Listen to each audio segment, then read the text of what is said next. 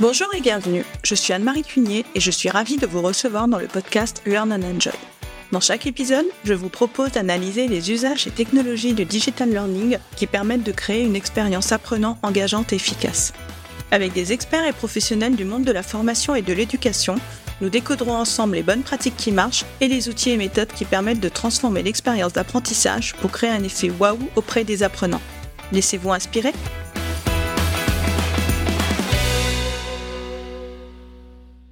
Bonjour à tous Aujourd'hui, je voudrais vous proposer une liste d'outils gratuits qui vont vous permettre de concevoir et diffuser des formations digitales engageantes et impactantes. Parce que dans une formation, d'autant plus si elle est au format digital, le fond est aussi important que la forme. Alors ce sont des outils que j'utilise pour créer mes formations et que je trouve pertinents et simples d'utilisation. Tous sont proposés sous forme d'applications web et tous proposent une version gratuite. Je les ai classés en cinq catégories. Les outils de création de visuels, les outils pour animer ou créer des interactions dans son contenu, les outils pour créer des vidéos, les outils pour créer des capsules audio ou des podcasts, et enfin les outils qui vont vous permettre de présenter votre formation. Allez, c'est parti Commençons par les outils de création de visuels. Mon outil préféré, c'est Canva. Grâce à lui, vous allez pouvoir créer toutes sortes de contenus pour vos formations. Des visuels, des vidéos, des présentations, des gifs, des bannières, etc. Son gros plus, vous avez à votre disposition un large choix de modèles que vous pouvez ensuite facilement personnaliser en termes de texte, de police de caractère, de couleurs ou de photos. Alors Canva est vraiment très intuitif et facile à prendre en main même si vous n'avez pas de compétences en graphisme. En version gratuite, vous avez accès à de nombreuses fonctionnalités qui peuvent être suffisantes. Et il propose également toute une banque d'images et d'illustrations pour agrémenter vos supports. Si cela ne vous suffit pas, pour illustrer vos supports ou vos contenus, je vous conseille FreePic. C'est une banque d'images qui propose des photographies, des illustrations, des pictos que je trouve très qualitatifs. Chaque contenu peut être utilisé gratuitement à condition d'en créditer l'auteur. Autre banque d'images que j'utilise également, Pixels. On y trouve des photos en haute qualité, entièrement gratuites et sous licence Pixels. Je m'en sers pour trouver des visuels pour mes présentations. Moi, j'utilise principalement FreePic et Pixels pour mes besoins en visuel, mais il y a de nombreuses autres banques d'images, dont Unsplash et Pixabay par exemple. Si vous avez besoin de créer une timeline interactive, l'outil Toki propose de nombreux modèles à personnaliser que vous pouvez ensuite partager. C'est intéressant par exemple dans le cadre d'un parcours d'onboarding pour présenter l'historique de l'entreprise. Voilà, donc c'était quelques outils pour créer des visuels. Voyons maintenant les outils pour animer ou créer des interactions dans un contenu. Alors ici, mon outil chouchou, tout d'abord, c'est Geniali. Geniali, si vous ne le connaissez pas encore, permet de créer des visuels interactifs dans lesquels on peut insérer des illustrations, des vidéos ou du son. De nombreux modèles sont proposés qu'il est ensuite possible de personnaliser à ses propres couleurs. On peut créer des infographies animées, des quiz, des jeux et même des escape games. Et vous pouvez ensuite intégrer votre création à votre contenu grâce à un iframe. Pour avoir une idée du rendu, vous pouvez consulter mon portfolio que j'ai créé entièrement avec Geniali. Je vous indiquerai le lien dans les notes de l'épisode où vous pouvez le trouver euh, très facilement en allant sur mon profil LinkedIn. Autre outil que j'aime beaucoup aussi pour créer des activités, Learning Apps. Développé par la Haute École Pédagogique de Berne, Learning Apps est un site qui permet de créer des activités ludiques pour rendre vos modules d'apprentissage interactifs. De nombreuses activités sont proposées, comme par exemple des QCM, des mots croisés, des classements par paire, des regroupements, des placements sur image. Je vous laisse aller découvrir euh, toutes ces activités qui sont possibles en allant sur le site de Learning Apps.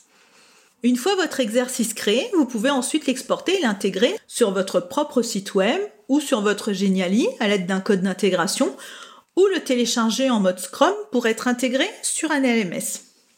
Dans le même esprit que Learning Apps, il y a WordWall. C'est aussi une plateforme avec de nombreux modèles pour créer des activités pédagogiques simples, comme par exemple les cartes aléatoires, le mot manquant ou la roue aléatoire par exemple. L'utilisation est très simple aussi. Vous sélectionnez votre modèle, vous regardez l'exercice exemple, puis vous saisissez votre contenu et vous obtenez votre activité. Il ne reste plus qu'à l'intégrer dans votre contenu grâce au code HTML. Autre application pour créer des contenus interactifs, Lumi. Basé sur H5P, que vous connaissez peut-être, Lumi propose plus de 60 types de contenus différents. Des QCM, des glissés-déposés, des champs à compléter, des flashcards, des memories, et aussi la possibilité d'intégrer de l'interaction dans des images ou des vidéos. On peut créer très rapidement du contenu interactif, engageant et efficace pour les apprenants. Et on peut ensuite exporter ces activités au format HTML ou SCORM pour l'intégrer.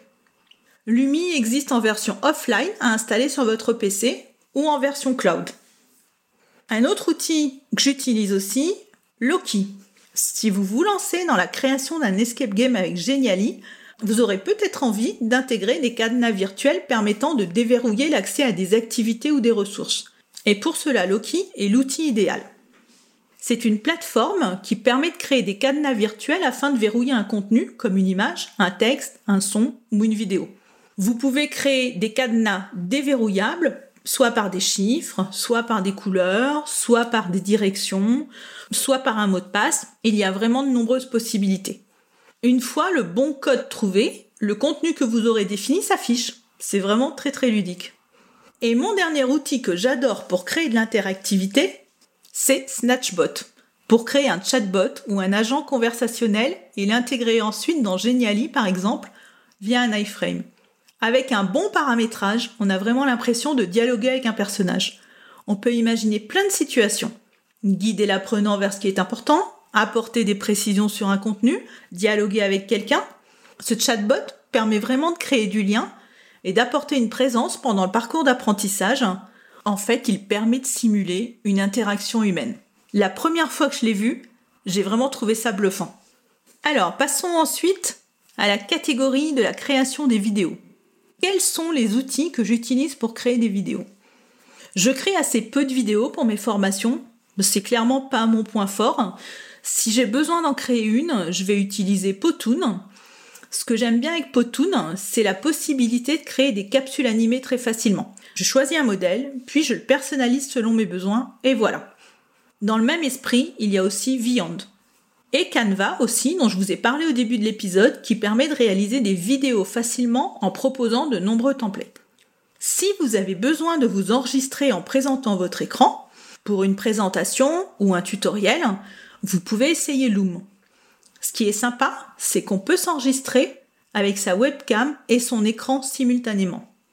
Et on apparaît sur sa slide dans une petite bulle.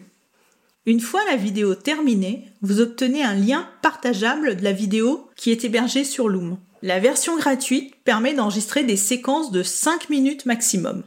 Passons à présent aux outils pour créer des capsules audio ou des podcasts. Pour m'enregistrer en solo, comme c'est le cas ici, j'utilise Audacity. C'est un logiciel open source très facile à utiliser et qui permet de réaliser ensuite des montages simples.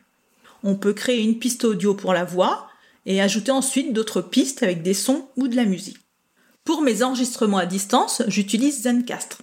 C'est un logiciel SaaS qui permet l'enregistrement en multipiste. Pour ajouter de la musique, des sons ou des bruitages, généralement je vais chercher sur les sites La Sonothèque, Sound Effects de la BBC ou Sound Fishing. Pour les musiques, vous en trouverez des gratuites et libres de droit sur le site Au bout du fil. Et pour donner du mouvement à mes fichiers audio, lorsqu'ils sont insérés dans un contenu ou pour créer des teasers, j'utilise Headliner. Ce site permet de créer des vidéos avec un audiogramme, donc cela donne vraiment du mouvement sur l'image. Moi, je trouve ça très sympa et c'est ce que j'utilise pour les teasers de mes épisodes du podcast. Nous arrivons à la dernière partie de cet épisode, comment présenter et diffuser sa formation? Oui, car une fois votre contenu créé, il faut pouvoir le diffuser auprès de vos apprenants. Pour mes mini-formations, qui complètent certains épisodes du podcast, j'ai utilisé Google Site. Donc je recherchais un outil gratuit qui me permette de créer un rendu un peu comme Rise, et j'ai trouvé que Google Site faisait bien le job. J'aime bien le rendu, c'est pratique, esthétique, on peut intégrer des visuels, des vidéos, des capsules audio, du contenu Geniali et des activités créées avec Learning Apps, WordWall ou autres. et la présentation s'adaptera à l'écran utilisé, que ce soit un ordinateur, une tablette ou un smartphone. Le contenu créé est responsive. C'est aussi très simple à prendre en main, il n'y a pas besoin d'avoir de compétences particulières en conception de site web ou en programmation. Si vous avez la suite Microsoft, sur le même principe, vous avez SharePoint. Pour diffuser votre formation, vous pouvez aussi utiliser Notion.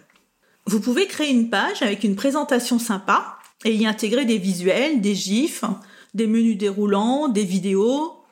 Padlet aussi peut être utilisé. C'est un mur virtuel sur lequel on peut afficher du texte, des images, des extraits audio, des vidéos et des liens vers des ressources.